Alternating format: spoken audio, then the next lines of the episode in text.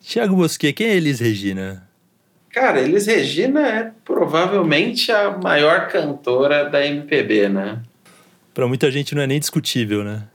E o que é discutível é o que é MPB, né? O que é MPB é uma boa de uma incógnita. Pois é, rapaz. A gente vai tentar responder um pouco isso. Quem é, foi Elis e o que é MPB? Maravilha. Roda a vinheta? Roda a vinheta.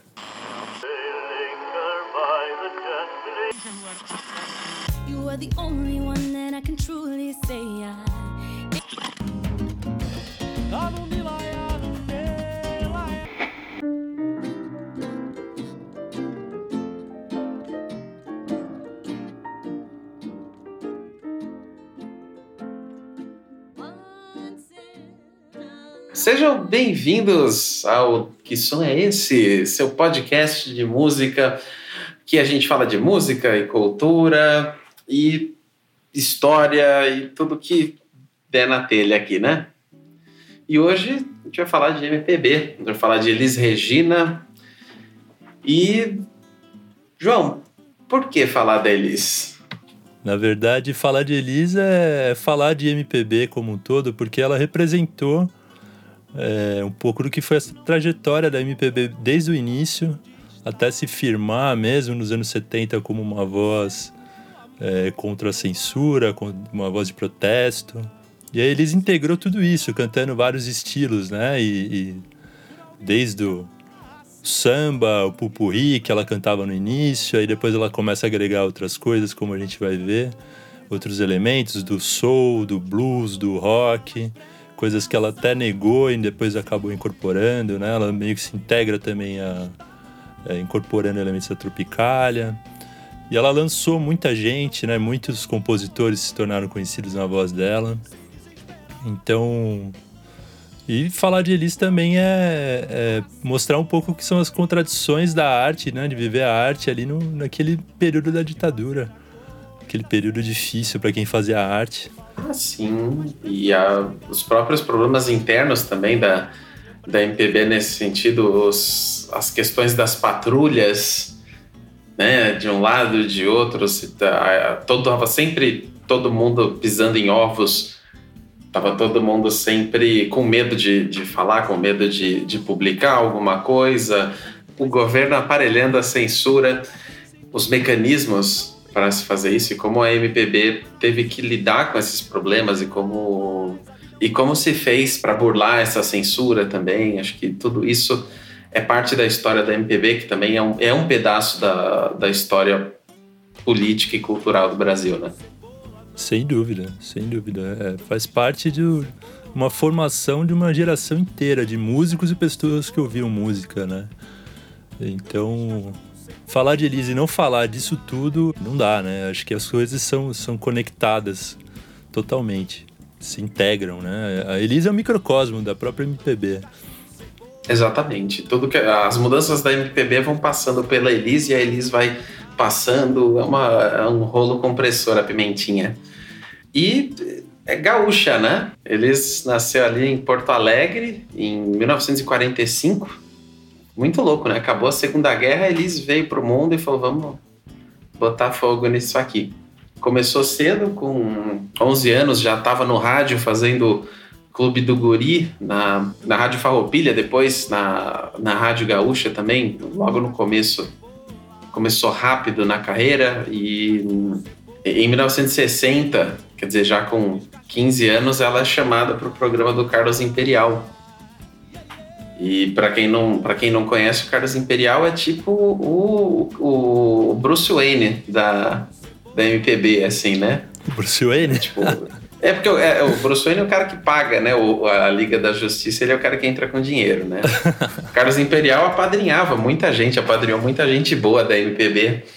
Ah, não só da MPB, né? A Jovem Guarda também. Todo mundo começa ali pelo programa do Carlos Imperial. O Roberto começa lá, o Tim Maia começa lá, muita gente que passa por ali e o, o Carlos Imperial ajudou a impulsionar muitos desses artistas no Rio e, e começar com a televisão, né? Que daqui a pouco a gente vai comentar melhor sobre isso, mas todo mundo queria ir pra TV e a Elis foi pra TV e gravou um disco em 61, o primeiro disco dela que foi ao Viva Brotolândia, que era meio que uma forma de criar uma concorrência ali com a Celi Campelo, que era o, a mãe da, da, da Jovem Guarda, né? Depois Sim. Queriam, queriam alguém para concorrer e a Elis foi lá e gravou esse, esse disco. E, você ouviu esse disco, João? Eu ouvi, eu ouvi esse disco. E é um disco. O que você achou desse disco, né? É um disco de rock, assim, mais ou menos, né? Aquela coisa meio. Iê, iê, iê mesmo. É... Uhum.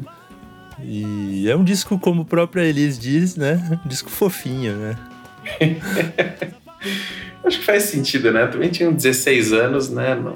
não é, eu acho que não chega a ser um disco horrível, né? Não, que você não consegue escutar, né? Mas é, é um disco que passa, passa batido, uhum. né? Não marcou ninguém.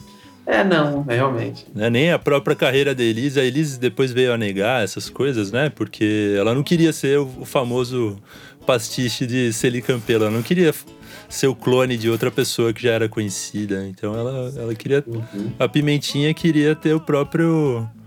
A própria. A vida própria, né? Digamos assim. E faz sentido, né? E aí, depois disso, ela começa a ficar um pouco mais autoral nos discos de 62, 63. Ela entra um pouquinho mais com o jazz que ela ouvia, com o Tom Jobim, que já era unanimidade, né? Aquela bossa nova com o toque do, do Vinícius, do Dorival Caymmi, vamos cantar a, a, o romance, a beleza, essa coisa toda que era MPB até então, né? Não tinha ainda esse tom político tão acentuado que vai ter a partir do, do, de 64 por causa do golpe, mas ela grava esses discos que não são tão expressivos, mas já são de uma qualidade muito superior ao Viva Brutolândia, né?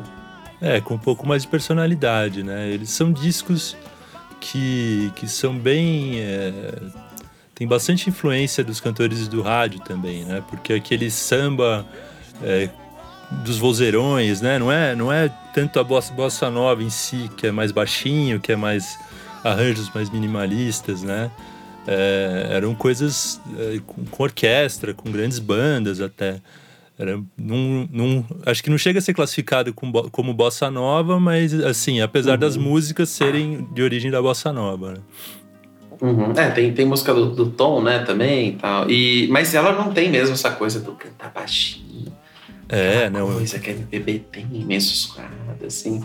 Pelo contrário, né? pelo contrário, eles sempre odiou isso, né? E tem um único momento na carreira dela que ela se rende a isso, mas é uma ocasião muito especial e, e a gente vai chegar lá.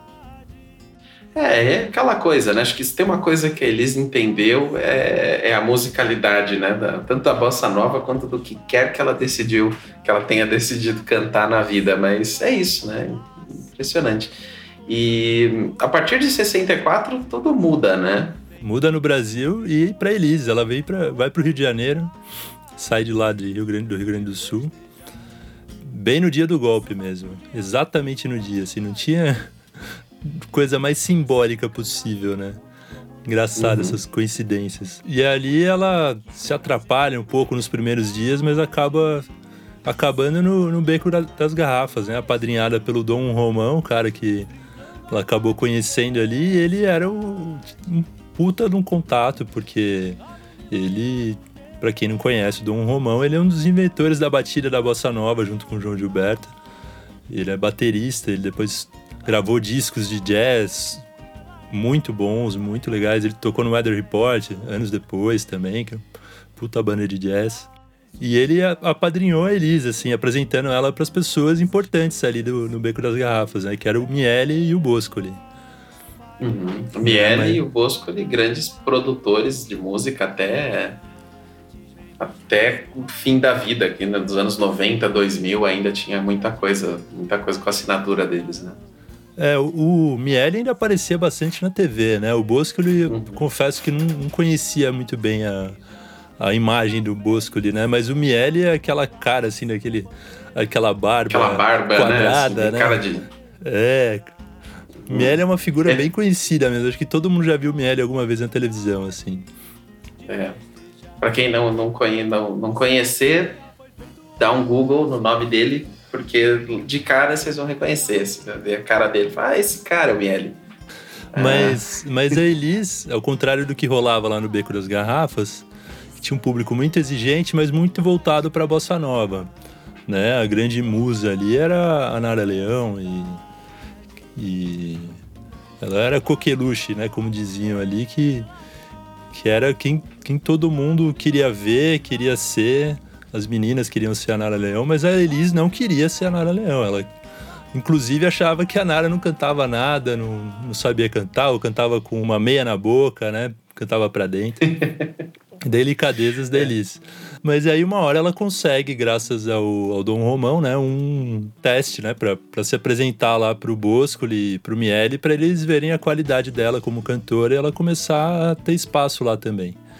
E aí ela consegue, só que o Boscoli acha que ela é muito paradona, né? Parece um poste, né? não se mexe, né? Tem um puta vozeirão, mas não, não tem muito muita expressão, né? E aí entra o Lenny Dale, né? O americano que vindo lá da Broadway, que trabalhou com a Dizzy Croquettes.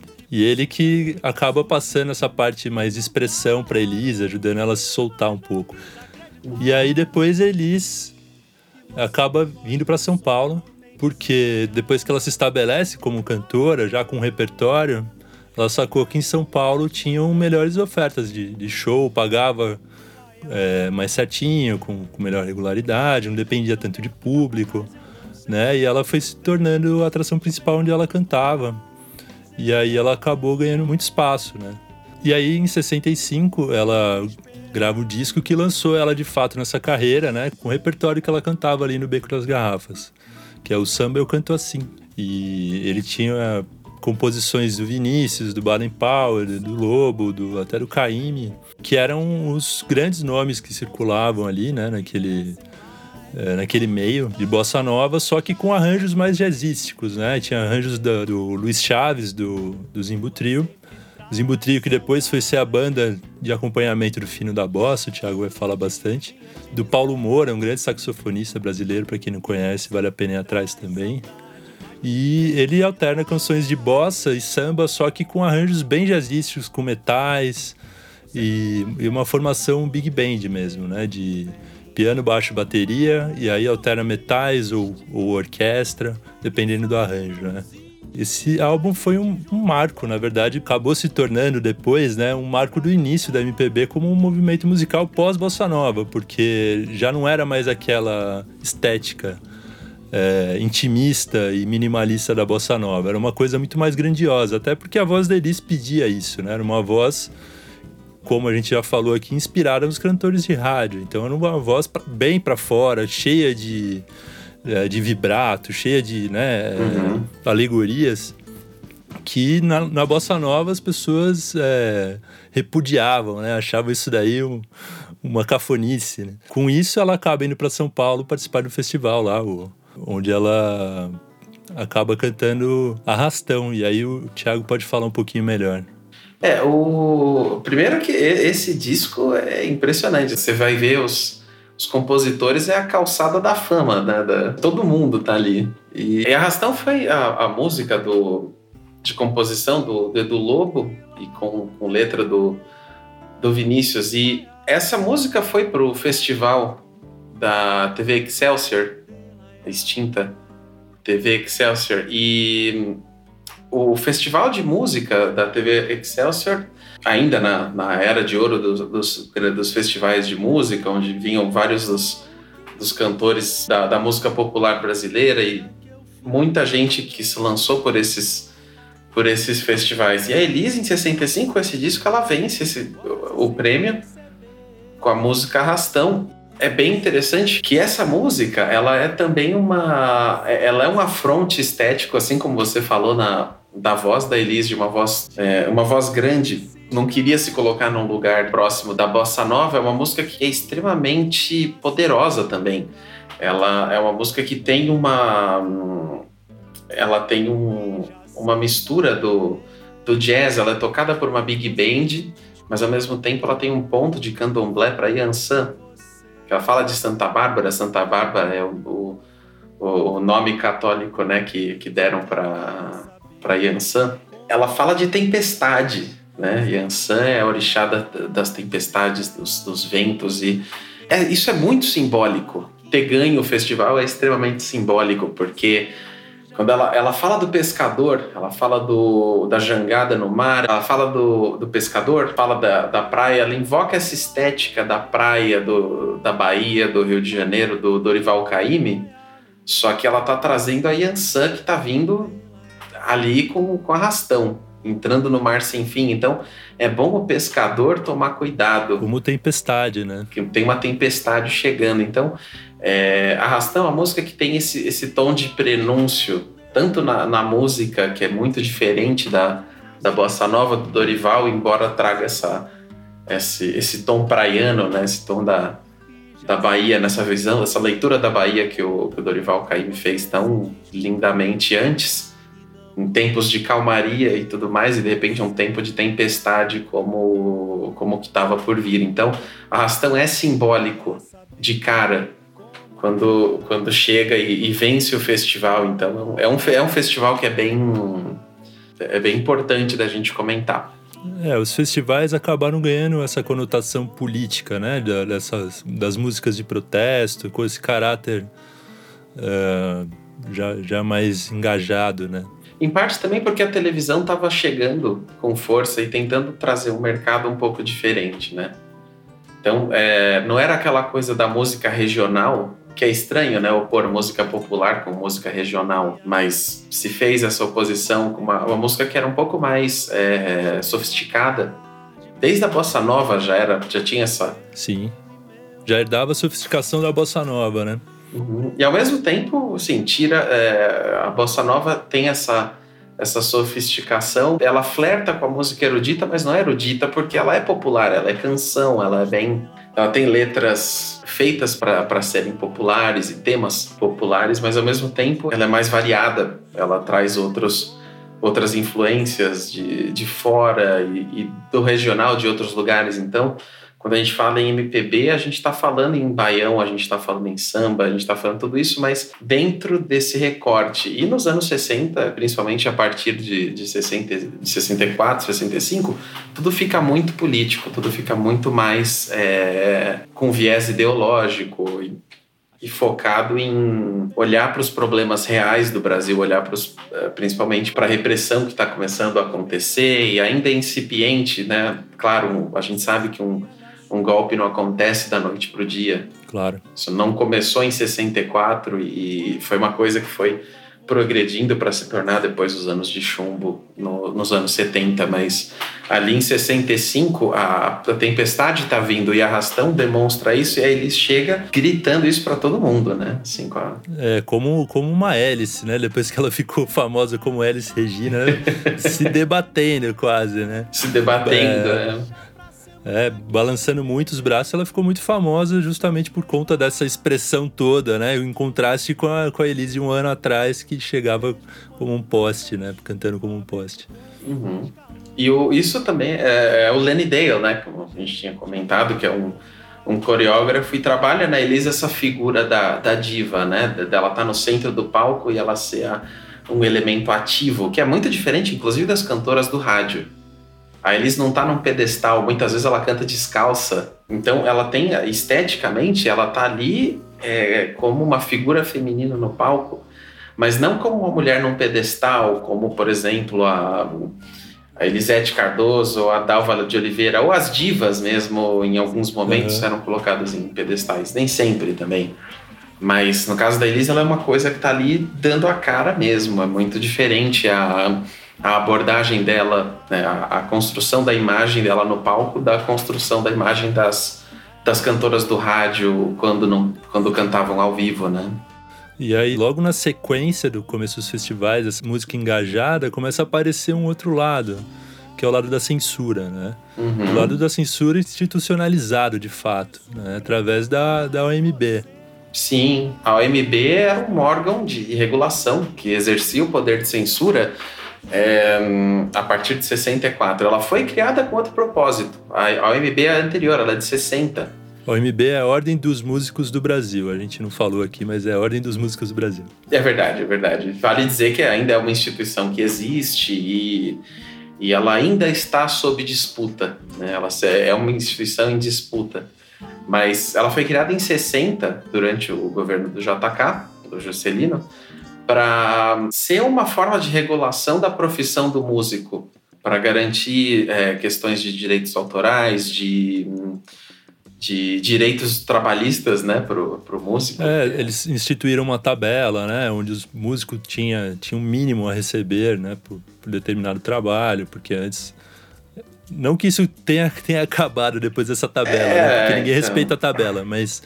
É... Música é trabalhador também, viu, gente? Vocês não sabiam disso, é importante a gente dizer, tá? Música é trabalho.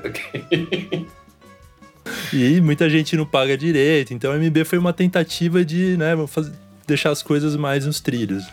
E em 64, a gente tem a figura aí do Wilson Sandoli, que morreu aí algum, algum tempo atrás, pelo menos para o mundo, né? Ele se torna presidente da MB porque ele dedurou presidente anterior. Dedurou para a ditadura, né? Dedurou, e aí o cara perdeu o cargo e ele ficou lá, e ele ficou lá por 42 anos. Quer dizer, pois é, muito depois da coisa ter, toda ter acabado, a ditadura durou metade, né? 21. E, e, o cara continuou lá mais 21. Como é que pode, né? Impressionante, assim. E, e tudo isso com é, um monte de casos de desvios de dinheiro, assim. Interessante, você põe o nome dele no Google, você já abre de cara, a primeira referência são os processos que esse cara tem por corrupção, desvio de dinheiro, todo tipo de, de falcatrua, né? Para depois falarem por aí que não tinha corrupção na ditadura. Mas esse, esse sujeito ficou lá aparelhado, sugando a, a durante 42 anos. Hoje é uma outra, a MB ainda existe com uma outra direção. Tem aí uma tentativa de tentar limpar essa imagem e outros problemas, mas né, não sabemos exatamente qual vai ser o destino aí da OMB. Mas acho que dá para se dizer que pelo menos o pior parece já ter passado, assim. Mas a OMB era, era uma. É, a OMB tinha poderes, inclusive, de, de censurar e mandar prender, né? Então era, o poder. É, era um órgão de censura, ele exercia é, ativamente a censura. E repressão, né? Também. E para você tocar legalmente por aí, pelo menos você ter, é, tinha que ter a carteirinha da MB, senão não, não, não tinha, assim, você não podia se apresentar em, em meios públicos, você não podia nem tocar na noite. As pessoas tocavam, claro, né? Não, é, a fiscalização também não cobria, não era tão rígida assim, né? As pessoas acabavam conseguindo tocar, conseguindo. É, não dá para você fiscalizar tudo. Não tem como você fiscalizar tudo, mas. Então você tinha, né? As bandas de baile que tocavam por aí é... sem essa licença da OMB, mas sempre com medo de baixar uma blitz da polícia e levar todo mundo preso. É, então tinha isso, aquilo que começou como uma, uma boa iniciativa de regulação, de regulamentação se tornou uma forma de regulação e de, e de censura, que é uma característica da, da MPB dessa época em diante, de ter que lidar com essa censura. Então as pessoas iam lá com a música, às vezes levavam um amigo, distraía o, o cara da censura, trocava a pasta de lugar, fazia um duplo sentido aqui e ali, trocavam, brincavam com as, os, os significados das letras e, e faziam referências meio obscuras que às vezes o sensor não pegava. Todo mundo teve que fazer isso durante esse tempo. Muita metáfora, né? A própria arrastão tem, é muito metafórica, né? Exatamente. Você ouve não parece que ela é, parece uma música falando sobre, sobre um arrastão. Quem não quem não está acostumado com o contexto pensa nisso, né? E a Elis cantou essas músicas. Ela cantou o que os compositores estavam tentando passar pela. É, o que eles conseguiram passar pela censura. E aí eles captava isso no, captou isso nos discos dela dali em diante. Ainda em 65, a Elis vai trabalhar junto com Jair Rodrigues, que também estava com a carreira em ascensão na, na época, e eles tinham o um programa que era o Fino da Bossa e o Fino da Bossa não era um programa só de bossa nova, né? Era um programa que trazia muitos, eh, muitos músicos de, de outros lugares também, e traziam Alcione, o Gil, Elza Soares, todo mundo que participou desse. Todo mundo participou do Fino da Bossa e era um programa interessante e que era produzido pelo Manuel Carlos, que depois foi fazer novela na Globo, passou né, é, depois a ser dirigido pelo próprio Miele e de novo o Ronaldo Boscoli, que na época já já estava casado né, com a Elis, acabou depois se casando com ela. E a banda, engraçado, a banda desse do Fino da Bossa era a, praticamente a banda que tocava com a Elise logo no início, lá no do cara que fazia os arranjos para ela, que era o Zimbo Trio, era a banda do Fino da Bossa e, e eles continuam na ativa, acho que até os caras morreram, eles continuaram na ativa, assim, tocando. E era aquele piano, baixo, bateria bem, bem samba com uma pegada jazzística pra caramba, né? Bem parecido com o disco Samba Eu Canto Assim. E em 66, a Elis já era, por conta do, do fino da bossa e tal, ela era cantora com o maior cachê do país. E, assim, na época, por programa, ela recebia 6 milhões de cruzeiros, que pensando no dinheiro de hoje, mais ou menos 120 mil reais por programa. Para a época era dinheiro né, considerável. Ah, então, Para hoje, 120 mil reais por programa não é brincadeira, né? É, não conheço nenhum músico assim que, que ganha é. isso. Assim, então. E, e, carreira meteórica, né? Se for parar para pensar que dois anos antes ela estava chegando no Rio, sem ser conhecida por ninguém, com os discos ali que ninguém nunca tinha ouvido. Uhum. E, e já era a cantora mais bem paga, né? Ela mesmo fala depois que ela se sentiu a Mulher Maravilha, né? Porque foi um deslumbre tanto da voz como do, né, da fama, porque aparecer na televisão é diferente de aparecer no rádio, né? Porque televisão você tem cara, você tem uma figura, imagem conhecida, então ela andava na rua dando autógrafo, entrava numa loja e não deixava ela pagar. Então ela se sentia realmente ali a foi aquele deslumbre, né? O deslumbre do da Mulher Maravilha. Apesar disso, o, o fino da bossa tem uma duração relativamente curta. São. É, é um sucesso estrondoso, mas em 67 a audiência começa a cair, porque outros, é, outros jogadores entram, né? A Jovem Guarda entra como. assim, com outro movimento, com uma outra proposta musical e que, e que vende muito bem, talvez até mais do que a do que a MPB. Então o Roberto Carlos, o Erasmo, a Vanderleia chegam com esse programa também e as influências do, do rock vindo de fora também. Então tudo isso é, contribui para uma queda da audiência do Fino da Bossa e o, o Boscoli, que é o produtor em 67, tem a ideia de mudar um pouco a imagem. A, a Elisa adota o cabelo curtinho da Mia Farrow, e eu particularmente acho uma gracinha. E essa mudança estética também, ela, ela, ela é bem condizente com a personalidade deles, que é uma coisa mais contestadora e tal. Ela vai ter essa, essa imagem ainda dali para frente por muito tempo. É, a imagem da Elise que a gente conhece é essa de cabelo curtinho, a pimentinha de cabelo curtinho, né? Uhum. Começou em 67. Então, nessa primeira fase falando de música um pouquinho, da música da Elis, ela continuou gravando, compondo. E nessa fase é, prevaleceu aquele estilo do, do vozeirão também, com as composições do Edu Lobo, do Vinícius de Moraes, Baden Powell, né? E aqueles gestos todos, mesmo, mesmo sofrendo muita crítica do meio musical, porque ela tinha esse estilo meio radiofônico na TV né? Essa coisa meio teatral e, e aí começaram a falar até que ela estava se apegando demais aí, se a coisa estava ficando muito forçada e muito exagerada.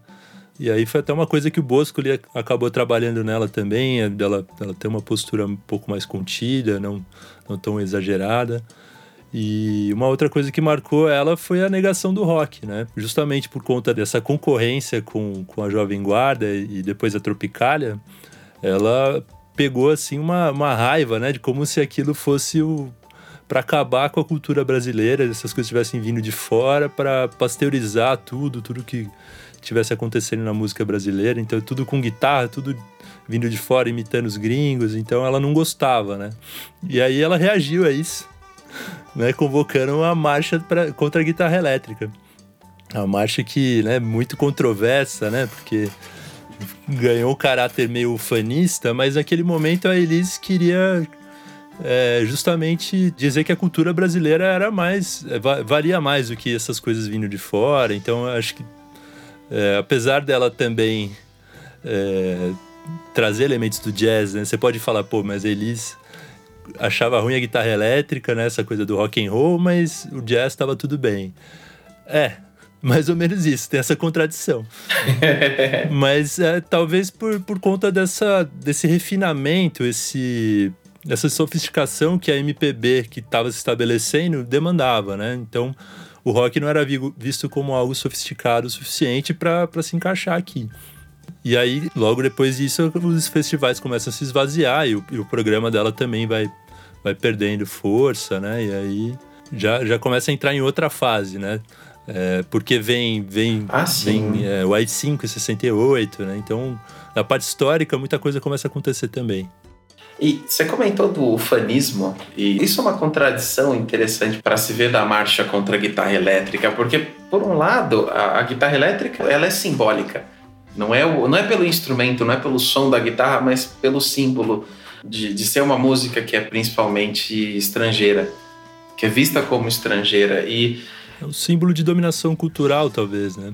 Sim, mas ao mesmo tempo a música, ela ela se adapta, né? Então, a Elise, ela, por um lado, ela, ela não chega. Eu não vou dizer que a Elise flertava com o, com o ufanismo da ditadura de jeito nenhum. Ela tinha o posicionamento político dela muito claro, ela não, não, não queria nada com o regime militar. Mas a, a própria Nara Leão disse que aquilo parecia uma passeata integralista, porque. Por um lado, você quer proteger a, a produção cultural brasileira, mas por outro lado, você está num momento em que a ideia de Brasil ela é, é apropriada, né? O, a característica, seja do, do, integralismo que inspirou o golpe de 64 e hoje inspira outros políticos por aí, né? E é, ela é essencialmente a mesma matriz ideológica do fascismo. E o fascismo rouba a bandeira, ele rouba o símbolo pátrio para aquele projeto político distorcido. Então, a ideia de pátria ela estava sendo roubada, ela estava sendo é, distorcida pelo regime militar, mais ou menos como ela é hoje, né? É, o fascismo tem essa mania, né, de se apropriar dos símbolos. Exatamente. E, enfim, quando é conveniente, né? E a marcha contra a guitarra elétrica não era isso. Ela não era uma coisa fanista. Ela tinha uma ideia de proteger o, o patrimônio cultural e principalmente pensando em tudo que, que tinha visto vindo antes do, de João Gilberto a Dorival Caymmi, tudo isso que não tinha essa não tinha guitarra elétrica, então talvez seja essa a característica, mas isso dura pouco. Depois, como a audiência vai caindo, a censura está caindo em cima, muitos dos amigos da Elis estão exilados, estão fora do estão fora dos circuitos, os festivais vão se esvaziando, a era de ouro dos festivais ela acaba, principalmente com o AI-5 depois em 68. E, e a Elis, ela decide que ela vai, ela vai embora. Ela sai do Brasil, ela vai para a Europa, onde ela passa dois anos. Na Europa, ela também reencontra com os com as pessoas que foram para lá, com os exilados que foram para lá, ela encontra um outro cenário musical, ela vai tocar em lugares diferentes e e. Ela encontrou também 68 acontecendo lá fora, que é diferente do 68 aqui, né? Lá era uma efervescência de contracultura. Aqui também, aqui também, mas você tem o elemento da censura, da repressão, né? Sim, sim. Aqui o Brasil é um, um tem, tem muita coisa acontecendo com a contracultura. Imagina, o primeiro disco do Caetano acontecendo é. aqui, né? Não é pouca coisa, tem muita gente produzindo e produzindo com. É, a própria Tropicália, né? Uhum. E a Elis, ela ressignifica isso durante esse tempo que ela passa fora. Talvez ela tenha um olhar de quem está de fora também sobre o Brasil e tudo isso estava mudando. Ela e ela faz outras coisas. Ela dá uma contida na voz. Ela canta bossa nova, algumas coisas em, em francês. Por parte tinha esse lado de mercado que ele sabia ler o mercado muito bem ela foca um pouco, talvez o mercado europeu consumia um pouco mais uma, uma música um pouco mais, mais calma, com uma, uma voz um pouco mais contida, não, não tinha mais essa, essa coisa do, do vozeirão. Então ela volta e ela assume essa mudança logo de cara e ela inclui a guitarra elétrica, ela inclui o soul, ela vai incluir o, o blues e a crítica aqui volta a respeitar a Elis, porque a Elis fez sucesso lá fora, e que faz sucesso lá fora, vem para cá, as pessoas passam a respeitar, mesmo que ainda não. Mesmo que não antes. Claro que a Elis, né? Assim, ela nunca foi pequena, né? Ela, e ela, a partir de 70, ela começa a absorver um pouco mais isso. Ela vai gravar com gente que da Tropicália, ela vai gravar com Tim Maia, gravar músicas já mais atribuindo esses elementos e ao mesmo tempo sem perder a, a característica de ser brasileira, né, de ter música brasileira de vários lugares e da Tropicália inseridos ali. É, então se a gente for parar para pensar, a MPB começa excluindo, né, a, querendo ser diferente da bossa nova e ao mesmo tempo excluindo a guitarra elétrica, o rock, a Tropicália. E aí depois de 69, 70, a coisa começa meio que andar junta, né? A MPB para se renovar passa a absorver esses outros estilos também, o soul, o pop, é, o rock até. E a Elis vai junto, a Elis vai, vai andando junto com essa com essa nessa evolução assim, nessa linha evolutiva, como diz o Caetano, né? Então, se a gente for ouvir os discos da Elis até 70, você vai ver que a voz é, é, é só a voz. Você tem um pouco de reverb para dar profundidade, mas não tem muito experimento. Você não tem delay, não tem. É uma coisa bem simples mesmo e direta. Né? E, e a formação da banda era bateria, baixo, piano, e aí entrava violão nylon, sem guitarra ainda, e metais e orquestra, dependendo do arranjo, da música. Né? Então, aí, se você for pensar que eles é, tinha influências dos, dos cantores de rádio, da, da Angela Maria, do Francisco Alves, do Calbi. Ela fazia essas coisas, só que do jeito dela, né? Com essa pegada MPB, pegada renovada, digamos assim. Né? Com... É, uma característica dos cantores do rádio também, do, do Calbi, da Dalva de Oliveira, era um, era um, era um virtuosismo e uma impostação vocal clássicas quase operística, né? Sim, sim, era uma coisa, era a potência da voz. Às vezes você tem até a, as vogais, elas são imprecisas. Você muda a vogal por conta da forma. Isso é, era uma, ainda é, né, uma característica da, da ópera, da, da música erudita, de você focar na, na beleza da forma da voz. Mas com a Elisa é diferente, ela é prosódica, ela isso também por conta da bossa nova, ela tá falando com você. Ela tá transitando, passando por todos os filtros vocais, passando por todas as regiões da voz, ela tá fazendo coisas dificílimas e fazendo parecer fácil. Como se ela estivesse puxando você para conversar com aquela voz gigantesca que ela tinha. Ele sabia passar muito bem a mensagem, né, da música. É muito claro, sempre muito claro. E precisava ser claro tinha que ser claro. Sim. Ela interpretava muito bem aquilo que ela cantava. E é interessante, é, em 70, quando ela grava com o, com o Tim Maia, que é um cara que tem uma voz também enorme, né? E o Tim Maia não fazia questão de, de esconder nada, ele botava a voz mesmo, era, é, é, outra, outra personalidade assim tão grande. Eles gravam a música em inglês, parte em inglês, parte em português, que é These Are The Songs essa nessa música a Elis está contida. O Tim Maia tá ali botando a, a, o vozeirão dele, ela cai um pouco para essa coisa da, da bossa nova, mas a música é, é tem um groove, né? Ela é bem, bem caída pro soul mesmo, então é, é outra Elis. Já é outra Elis, completamente diferente da Elis de cinco anos antes, né? Uhum. Era outra cantora, já mais madura, né? Já absorvendo, sabendo transitar pelos estilos também. Né? É isso. Em 70, Elis já é ela. Ela que é o nome do disco de 71, né? É o disco que você já vê a Elis bem eclética e aí talvez até atirando para todos os lados, porque ela canta soul, ela canta pop, ela canta bossa nova, canta pop rock, canta samba. E aí tinha uma preocupação dos produtores principalmente do Nelson Mota, que era o produtor dela na época, de deixar a coisa mais eletrificada mesmo. Então você já começa a perceber mais mais a guitarra, ela tá bem clara logo na primeira música. Não é só uma coisa, né, pra dar base. Ela tá bem clara fazendo o, groove, fazendo o samba, fazendo a, a música acontecer, né? Você vê músicas que, inclusive, a guitarra é mais distorcida, que seria impensável para Elise pouco tempo atrás né? E aí depois você vê ela cantando Black is Beautiful, um soul, né? E essa música até teve, gerou problema com a censura, porque acharam que tinha alguma relação com as Panteras Negras. Então a censura também estava sempre por ali. Ela tocou Cinema Olímpia do Caetano, então ela fazendo, fazendo as pazes com a Tropicália mesmo, que ela tinha criticado muito, né? Depois ela canta Beatles, surpreendentemente, você vê eles cantando Beatles, né? Golden Slumbers, do disco Abbey Road, dos Beatles, e ela faz um, uma puta que é, versão. Que é o de os Beatles um pouco mais sofisticados, né, também. É, já é os Beatles já, né, bem sofisticado mesmo, assim, arranjo. Né? Pós-iê, Bem, bem uhum. pós-iê, já estabelecidos pra caramba, né, com orquestra e tudo mais. E aí toca até Roberto e Erasmo, né? Também fazendo as pazes com a Jovem Guarda, né? em Mundo Deserto, o nome da música.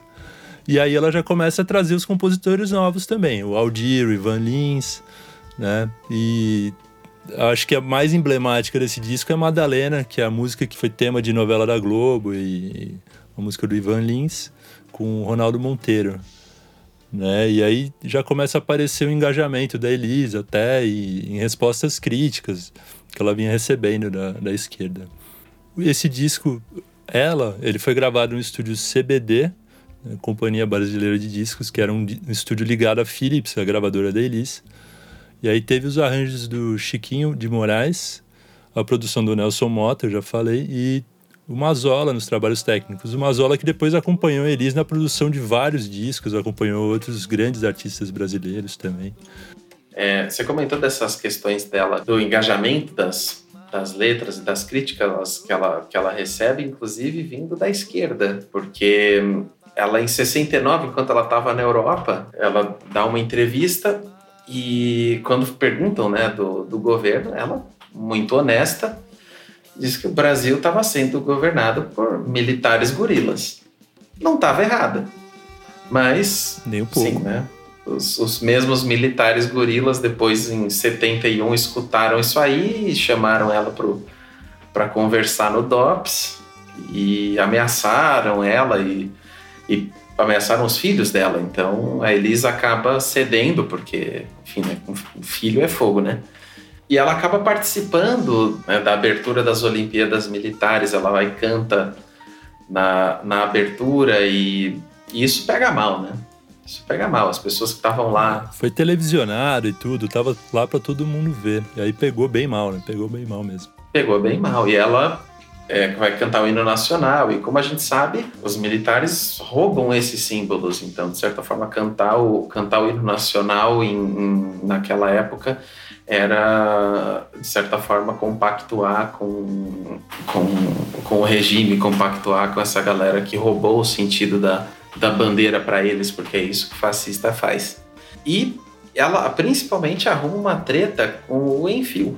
O Enfio que, né, por conta do, do irmão dele que estava exilado, e, e, o Enfio não, nunca cedeu, né? Ele estava sempre ali na, nas charges dele. Então, pro Enfio aquilo tipo, foi a gota d'água. Ele ficou putaço e ele fez uma charge da Elis no cemitério dos mortos-vivos, onde ele colocou muita gente famosa que de alguma forma se alinhava com o, com o discurso da ditadura. Então, Pelé foi para lá, Roberto Carlos foi para lá, muita gente foi foi para o cemitério do Caboclo Mamador, onde ficavam os mortos-vivos.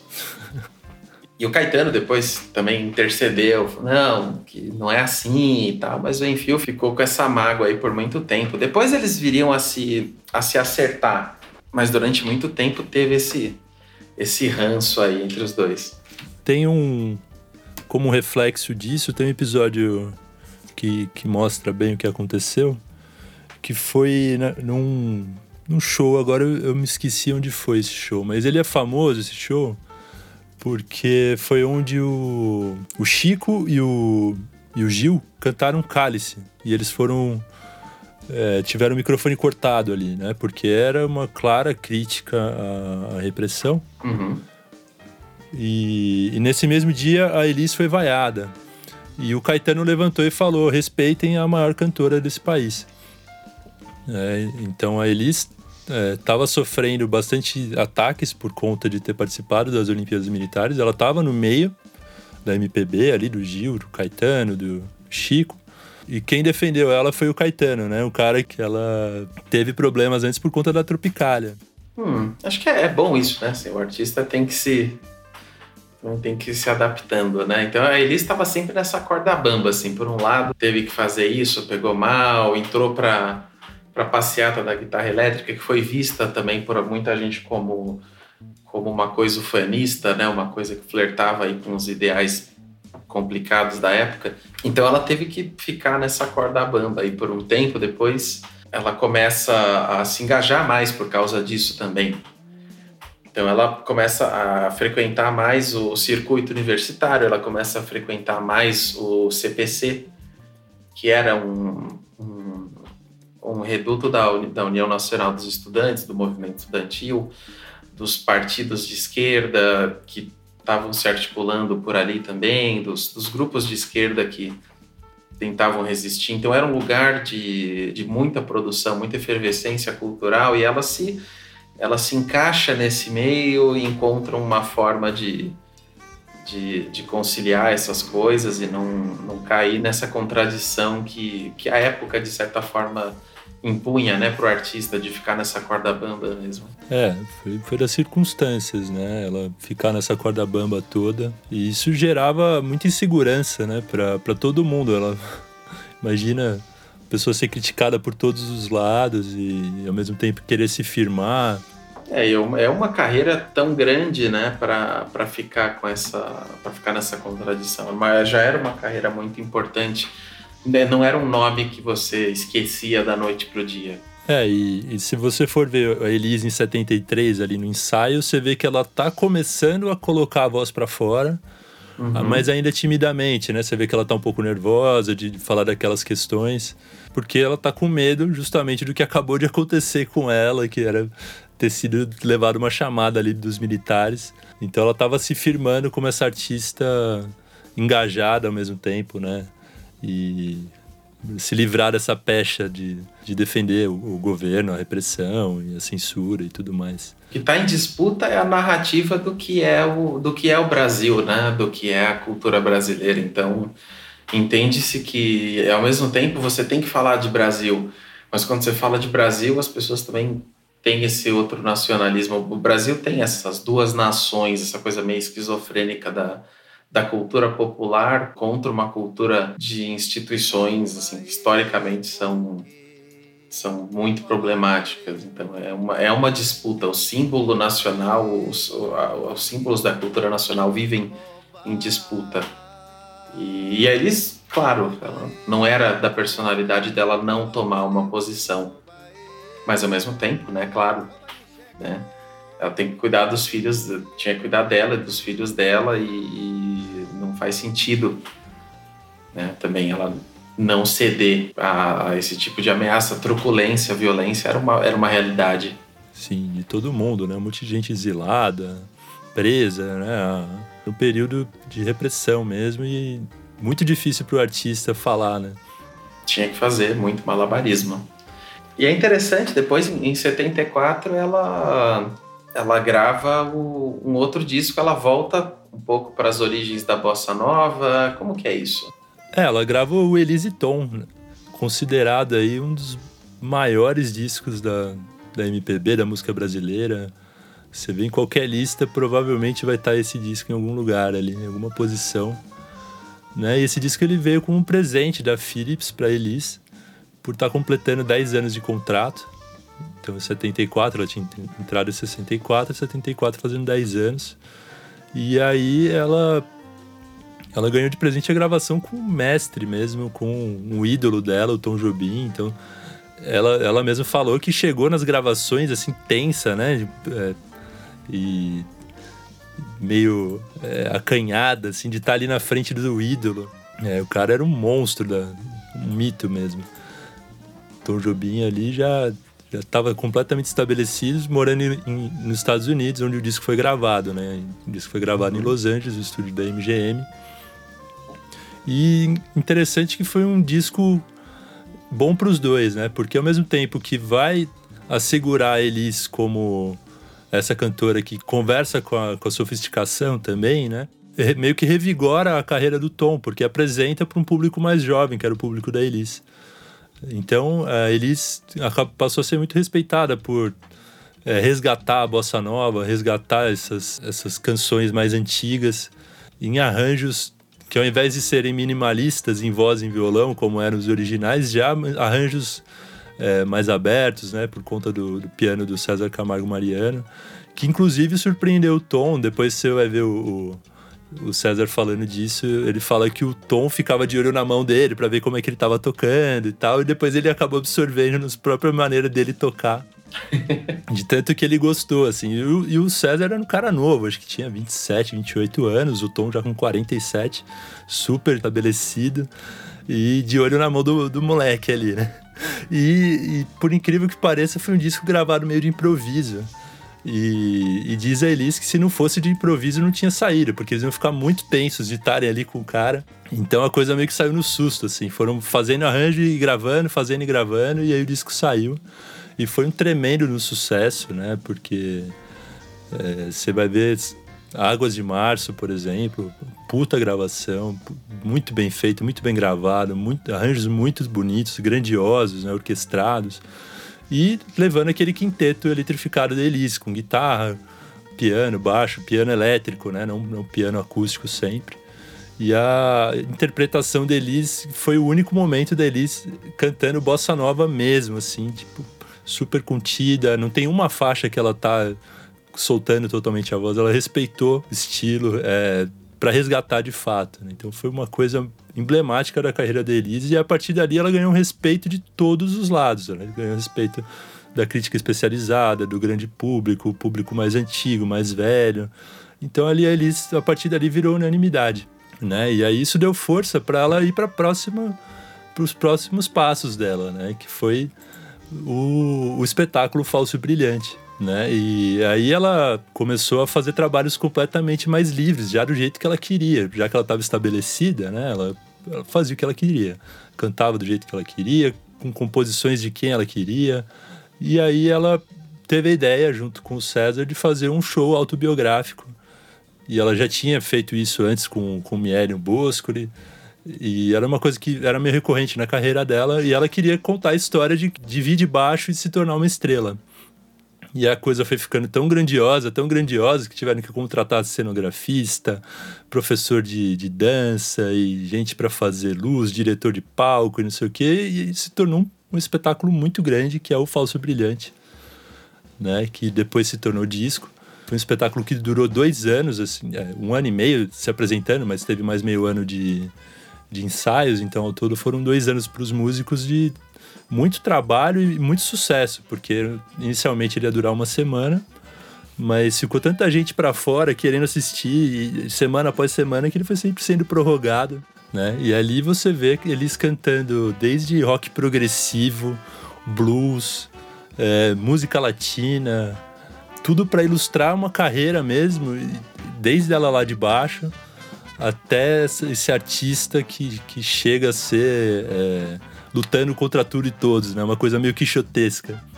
E é um pouco esse, esse período do, do falso brilhante ele traz uma exaustão para eles, né? É um período muito exaustivo para ela. Ela, ela acaba se é, prejudicando um pouco a saúde e principalmente a saúde da voz dela depois de muitos shows sucessivos. O, o pessoal comparava ela com a Janis Joplin, né? É, a gravação do disco foi no meio do, do, do, das apresentações, né? A gravação do disco Falso Brilhante.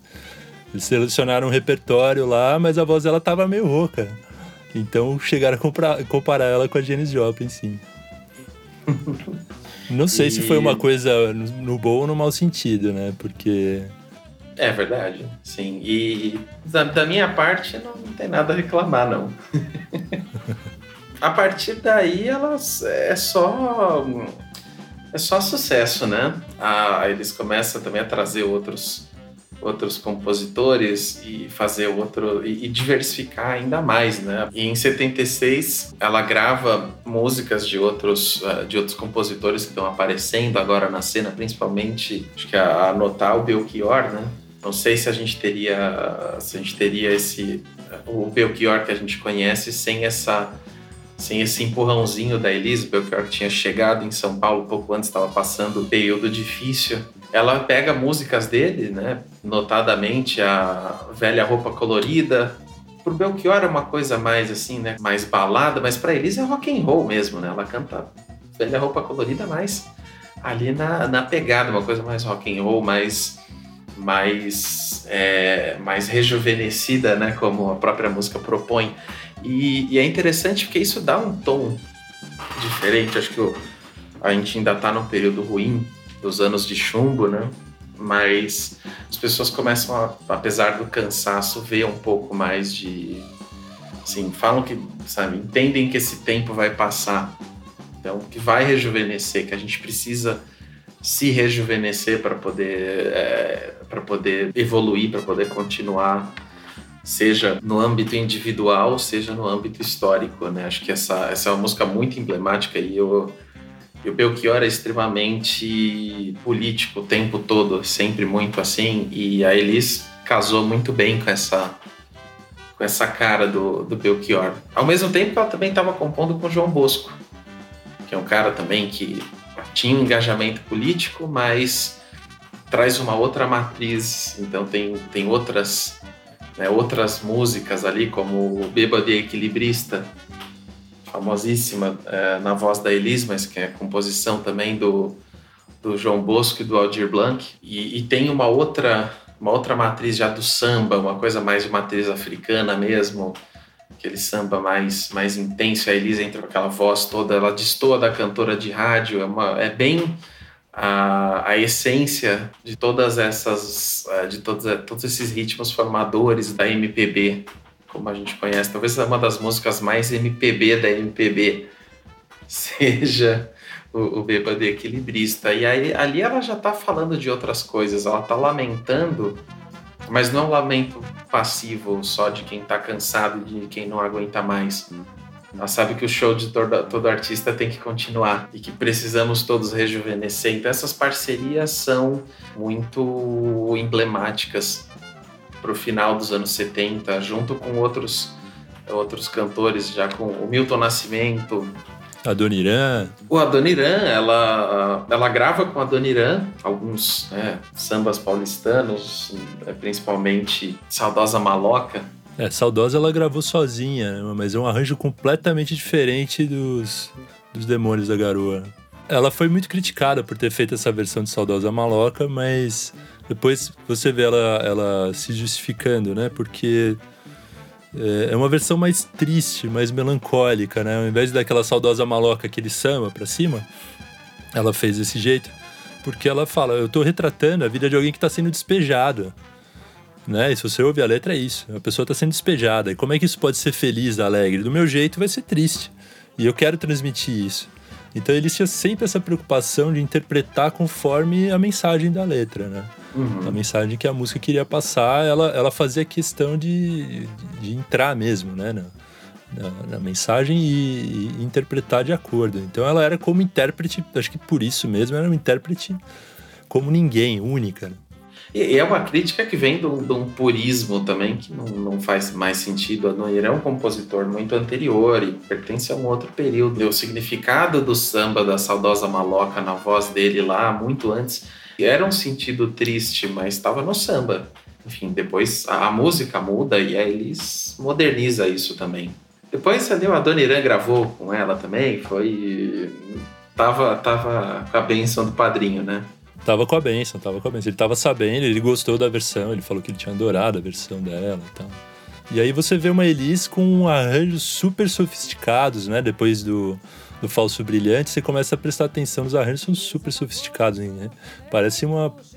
Como aquelas bandas, como eu falei, Weather Report, é, Herbie Hancock, o Chick Corea, esses caras do jazz americanos, assim, sabe? Bem já eletrificado, com, com piano elétrico, teclado guitarra pra caramba. É, o som da Elise ia muito nessa linha e juntando esses elementos.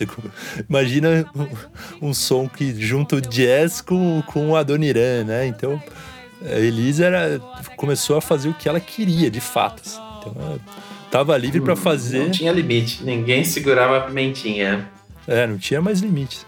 E nessa fase, você vê a, a Elise engajada e participativa também politicamente. Em, em 78, por conta do, dos problemas da, da OMB, ela funda a ASIM, que é a Associação dos Intérpretes e Músicos. Sim. É, ela tinha essa preocupação quando ela fundou a ASIM, de que os músicos e os intérpretes também fossem bem remunerados pelas execuções das gravações, né? porque é, a parte de direito autoral ela era muito clara em relação à autoria naquela época. Né? Depois que o ECAD veio é, anos depois só é, estabelecer regras mais claras e, e, que abarcassem todo mundo, mas até aquele ponto era o, o compositor era o, o, principal remunerado pelo, pela composição, né, pelas músicas. Então aquele que era o intérprete, aquele que tocava, que gravava, como era o caso da Elis, ele ficava de fora. Ele ganhava muito pouco em relação a direito autoral, a direito de, de execução, digamos assim, né? Não era uma coisa bem estabelecida. E assim vem para é, ela funda assim, ela acaba não indo para frente como organização, é, porque eles tinham problemas em Brasília, né, digamos assim. É, uhum. Tinha que negociar com Brasília e era muito difícil naquela época, mas de qualquer forma, ela, ela acaba se engajando nesse sentido de dar dos direitos dos músicos e dos intérpretes. Né?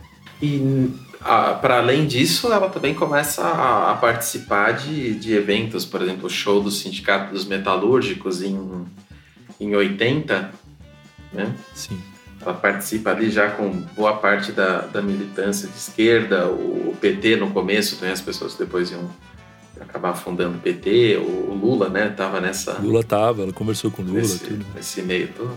E ela também se aproxima um pouco mais, pelo menos declaradamente, do, do movimento feminista, de como, é, primeiro dentro do, do circuito universitário e depois em outras vertentes e tal. E ela fala pouco sobre isso em entrevistas também, por causa da, por conta da censura e tal, mas ela começa a falar um pouco mais sobre sobre ser mulher no Brasil na, nos, nos, anos 70, tem a entrevista em, no Jogo da Verdade. Isso, em 81. Que ela, ela é um pouco evasiva, assim, mas ela fala da, ela fala da, da mãe dela, da avó dela, da, da, da condição da mulher em, no Brasil, principalmente durante esse esse período, ela fala sobre as coisas que ela teve que passar também, ela poder não fazer mais certo, certos papéis que ela teve que se, se prestar no começo da carreira, que ela não E foi uma das razões dela romper com a televisão também. Ela não querer ser mais vedete, dela não querer mais ser o, um, uma, um produto, uma imagem né, para além, que era muito aquém do que ela do que ela produzia. Então, nisso ela ela entra um pouco mais é, né, nessa via. É, de não ser um objeto, né? Então já é uma conscientização bem maior mesmo. É, e cantar isso em plena ditadura da forma que ela fez foi muito foi muito significativo, claro. Nesse, nesse ponto ela tá é, ela tem que pisar em ovos, principalmente por causa da censura, mas mas ela aparece mais. Você pega uma entrevista da da Elise em, em 81. Ela fala muito mais livremente ali né, em, em 81, apesar do regime militar ainda estar tá na ativa, ela está muito mais livre, ela está falando muito mais e ainda assim ela fala. É pós-anistia, né? Já é um período pós-anistia, então. Já é pós-anistia. É, as, as, coisas estão começando a ficar um pouco menos é, apertadas, né? No sentido de discurso. Que, de certa forma, né, a anistia, a anistia deu essa deu essa abertura e também abriu né, para as pessoas voltarem e trazerem outras influências ali nos, nos anos 80, depois da, da morte da Elisa, a MPB também muda. As outras caras que, que aparecem também para preencher esse, esse vazio trazem outras, outras novidades, enfim, coisas que a gente pode falar no outro programa também, mas é uma outra MPB e a Elis cristaliza nessa época, assim, pouco antes da morte dela, o, o que a gente entende como MPB, né? Ela cristalizou de fato que, que acabou se tornando MPB, né? Não é um estilo, é, não é uma vertente, talvez seja um movimento, talvez seja algo que surge de acordo com o que estava acontecendo no país, né? Não era é, simplesmente uma música que era tocada por um grupo de pessoas. Ela era uma coisa pensada para ser engajada, para ser é, vinha das universidades, né? E, e, aos poucos também foi se moldando, trazendo outros estilos. Então MPB é uhum. samba, MPB é soul, MPB é rock, MPB é blues, MPB é bossa nova. MPB é tudo isso, mas desde que tem esse fio condutor da, do, do, engajamento, né? Que você vê na Elis, você vê no Caetano, você vê no Chico, no Gil, você vê em todos eles. Uhum. Isso era uma necessidade da MPB. E aí depois ela foi se moldando, mas até esse momento com a Elis, é, a Elis meio que contou a história da MPB. A carreira da Elis era contar um pouco a história da MPB também, né?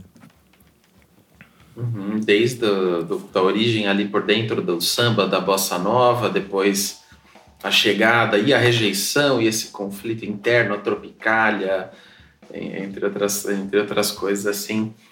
Uh, o rock também chegando com, com outros artistas, a, a música nordestina. É, você imaginar vai... que, que velha roupa colorida seria MPB, isso nos anos 60, é impensável, né? Impensável. Né? não dialogava com o que era a MPB tocada naquele ponto. Mas a MPB foi se moldando, e até que o ponto que, velho, a roupa colorida é MPB pra caralho, né? É muito MPB. Ah, sim, sem dúvida, é muito MPB. E depois vai se diversificar ainda mais no futuro, depois da, da, da, morte da Elise. Mas realmente, pensar a carreira da Elise é pensar as próprias contradições da MPB, é pensar nessa corda bamba do artista que precisa entrar no mercado, precisa ser ser aceito né, socialmente numa sociedade repressiva e ao mesmo tempo precisa tomar cuidado também para não para não se para não se perder né, e virar um artista que só está repetindo o, o discurso como aconteceu por muito tempo com a Jovem Guarda depois alguns músicos tentaram romper com isso outros abraçaram, abraçaram ideia, né? Enfim. Abraçaram. Fazendo especial da Globo, fazendo no... especial da Globo todo ano, né? Esse tipo de coisa. Assim. e indo parar, né, lá no cemitério dos, dos mortos-vivos do, do Enfio. Então, acho que pensar na Elisa é, é, é, pensar no que é MPB. A carreira da Elisa, as contradições, as dificuldades, as, os conflitos internos e os conflitos com os outros entender também o mercado musical, tudo isso a carreira da Elise ilustra muito bem. Sem dúvida. A Elis, a Elis falece em 82, para a gente concluir aqui. O que se sabe é que ela, numa festa regada a bebidas e drogas, em algum momento passou do ponto e, e ela veio a falecer. Mas a coisa foi meio abafada tal, não se sabe muito bem até hoje a história real por trás, né? E curiosamente o, médico legista da Elis foi o mesmo médico legista do Herzog, para você ver o simbolismo das coisas. É, realmente é um. Foi alguém que, que viu e, e, e viveu e venceu, né? Um período talvez mais, mais escuro da, da história do Brasil, assim. É, talvez inclusive e...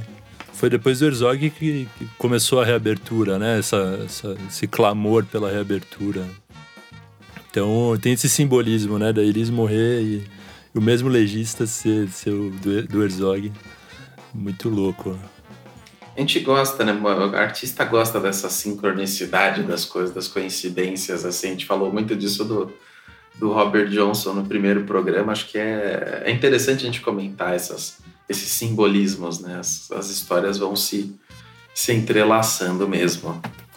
E, e a MPB vai se diversificar depois, muita, muitas outras coisas vão vir, os outros movimentos também do Nordeste, o pessoal que, que chega depois, né? O Zé Ramalho, que estava fazendo música antes, mas acaba sendo englobado pela, pela MPB comercialmente. A MPB se torna uma coisa mais, mais segmentada, com nichos, né? É. É, a própria Elis criticou muito isso, né? De, desse, dessa mercantilização das gravadoras em cima da música. Então é. E concorrência com a, com a música vinda de fora, a música pop. Então a MPB acabou tendo que mudar também. Ah, sim. E depois, né? Acho que pensando no que, no que viria depois, a coisa ia se diversificar de Marina Lima a Chico Sainz artistas completamente diferentes e tá tudo dentro desse, desse guarda-chuva da MPB. É, é, música, é popular, é brasileira, mas não, não, não fica só nesse, nessa definição. Pois é, Emicida e Marina Lima, por exemplo, né? Tem... São, né? São é. artistas muito diferentes, mas que são, são MPB. E as pessoas que ainda continuam aí na ativa, né? O Chico, o Caetano, todo mundo que, que segue aí fazendo, né? fazendo MPB brilhantemente. Sem dúvida. Bom, acho que é isso, né? Tem alguma consideração a fazer, meu caro? Ah, vou só deixar aí, na, deixar aí no ar a questão. Sepultura é MPB? Sepultura é popular, é brasileiro e é música. Será que ele é pois é MPB? É. E é uma coisa, né? É, é um tipo de música, um metal mais sofisticado e que tem influências de, de várias, vários ritmos regionais. Tudo bem, eles não cantam em português, é. Mas, sei lá, vamos, né? Fica essa questão aí que outras pessoas levantam, né? Muito, muita gente tenta definir MPB por aí, acho que é, essa definição tá longe de ficar, de ficar pronta e eu espero que não fique pronta tão cedo que as pessoas continuem aí produzindo muito MPB. É, eu acho que no final das contas cada um tem a sua própria concepção do que, que é MPB. Então não é, não é mesmo uma coisa formatada e, e nem deve ser mesmo. Acho que é, é bom que seja assim.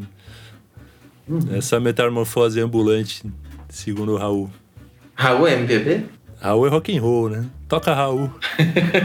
Toca Raul. Uh, gente, muito obrigado por estarem com a gente aqui. A gente vai se despedindo de vocês. Espero que vocês tenham gostado bastante aí do que som é esse. E para quem quiser conhecer uh, um pouco mais sobre outros cantores, fiquem ligados aí para os próximos programas, deem uma olhada no, no, nosso, no nosso programa inaugural sobre o Robert Johnson, também muito bacana, falando sobre o blues, sobre o rock and roll. E para quem quiser também dar uma força, participada ativamente aí da, do que som é esse, pode mandar para a gente as ver, suas versões. Se você é músico também, pode mandar suas, suas versões dos cantores que a gente vai falando por aqui, da Elise, do Robert Johnson e dos próximos que por aí virão. E a gente publica. Talvez você pode vir participar aqui eventualmente com a gente, conversar sobre o artista que você que você gravou. É, para quem quiser contribuir, assim, para a gente continuar fazendo esse trabalho que vai muito tempo de pesquisa, parece fácil, né? Mas a gente pesquisa, lê pra caramba, ouve tudo do artista, estuda. É, dá um trabalhão. Monta acho... roteiro, edita, prepara som, faz toda essa, né? Põe trabalho. trilha, é, tem tudo isso.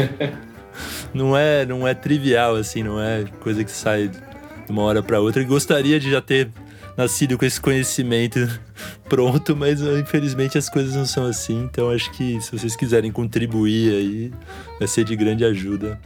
Serão sempre muito bem-vindos. Muito bem-vindos. Qualquer, qualquer ajuda possível será bem-vinda. E sigam a gente também no Instagram, a gente está com um perfil lá. É, que som é esse podcast?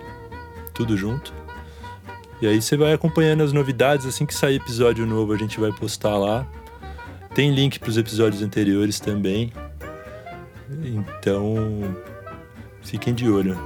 Sintam-se à vontade, comentem com os amigos, levem para frente aí que a gente tem muita coisa para falar sobre música e muito queremos ouvir de vocês também, que são que gostam de música, que gostam de falar sobre música. Então é isso, gente. Muito obrigado e até a próxima. O que som é esse? Thank you.